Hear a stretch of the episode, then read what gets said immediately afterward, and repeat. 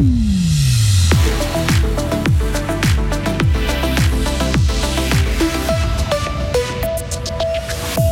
En Suisse, un retraité sur six ne réclame pas les aides financières nécessaires auxquelles il a droit. Le prix des billets de train et de bus va prendre l'ascenseur et puis la rénovation énergétique des bâtiments, une thématique au cœur du salon Energissima à Bulle. Deux journées bien ensoleillées avant un vendredi saint pluvieux, maximum 9 degrés aujourd'hui, mercredi 5 avril 2023. Mehdi Piquant, bonjour. Bonjour à toutes et à tous. De nombreux retraités en Suisse ne réclament pas des aides auxquelles ils auraient pourtant droit. Environ 230 000 seniors renoncent à demander des prestations complémentaires à l'AVS qui leur sont dues. Ça représente quand même un retraité sur six dans notre pays. C'est le constat dressé par ProSenectouté dans une étude. Les chiffres sont inquiétants et doivent interpeller les autorités politiques, selon Frédéric Lerèche. Elle est collaboratrice scientifique à la Haute École de Travail Social à Fribourg et spécialiste du non-recours aux assurances social on est très souvent euh, en train de parler des abus, des abus à l'aide sociale, des abus aux aides Covid, etc. Et puis, on commence à documenter un petit peu mieux les gains pour les États qui sont issus de ce non-recours. Et on se rend compte que le ratio entre les gains pour un État de ne pas distribuer des prestations sociales versus les pertes dues aux abus est un ratio immense, en fait. Et on ferait mieux, effectivement, de s'intéresser à cette dimension du non-recours plutôt que de continuer à se focaliser sur les abus qui restent très minoritaires par rapport au non-recours pour essayer de vraiment réfléchir pourquoi et comment des politiques sociales sont devenues inefficaces parce qu'elles n'atteignent pas leur public. Et ProSenec Touté estime que si tous les retraités en Suisse touchaient les prestations complémentaires qui leur sont dues, 100 000 personnes passeraient au-dessus du seuil de pauvreté. Que ce soit en train, en bus ou alors en bateau, vos déplacements vous coûteront plus cher dès le mois de décembre prochain. L'Alliance Suisse Pass a annoncé hier une augmentation des tarifs, une hausse de 4,3%. Les entreprises de transport justifient leur décision notamment à cause de l'inflation.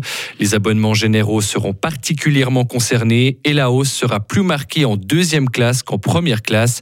Les explications de Florian Murch, porte-parole de l'Alliance Suisse Pass. On augmente davantage les prix en deuxième classe afin de stimuler la demande en première classe.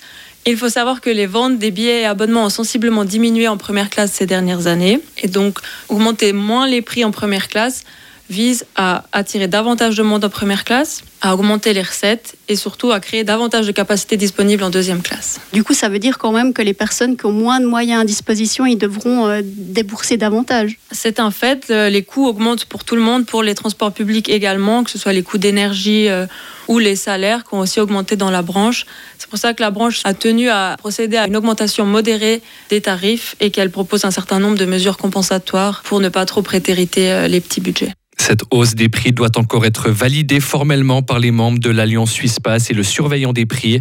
Elle est vivement critiquée en tout cas par les associations de promotion des transports publics et de défense des consommateurs. C'est le moment ou jamais, Mehdi. Celui de réfléchir aux dépenses énergétiques de votre logement.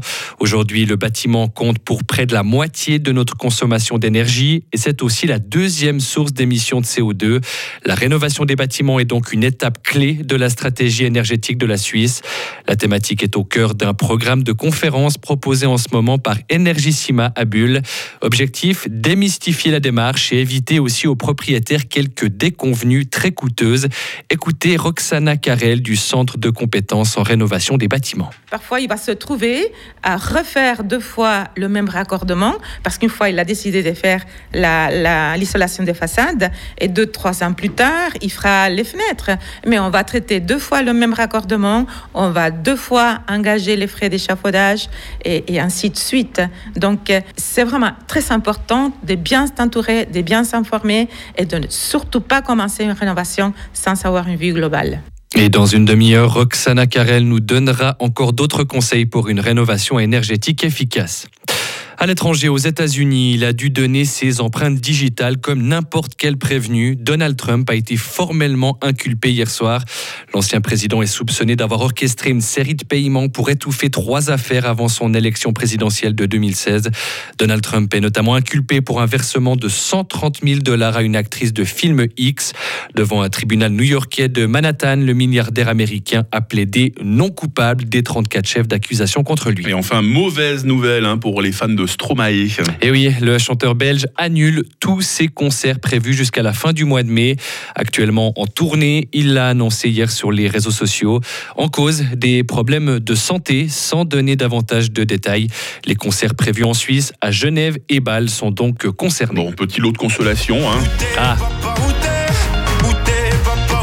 Quelques notes de Stromae, hein, toujours vaillant, heureusement, dans la playlist du Grand Matin. hein. ça fait toujours plaisir, j'aime beaucoup. Ça fait plaisir de vous avoir avec nous, Mehdi. Actualité toutes les 30 minutes. On se recroise sur le coup de 7h30. Retrouvez toute l'info sur frappe et frappe.ch.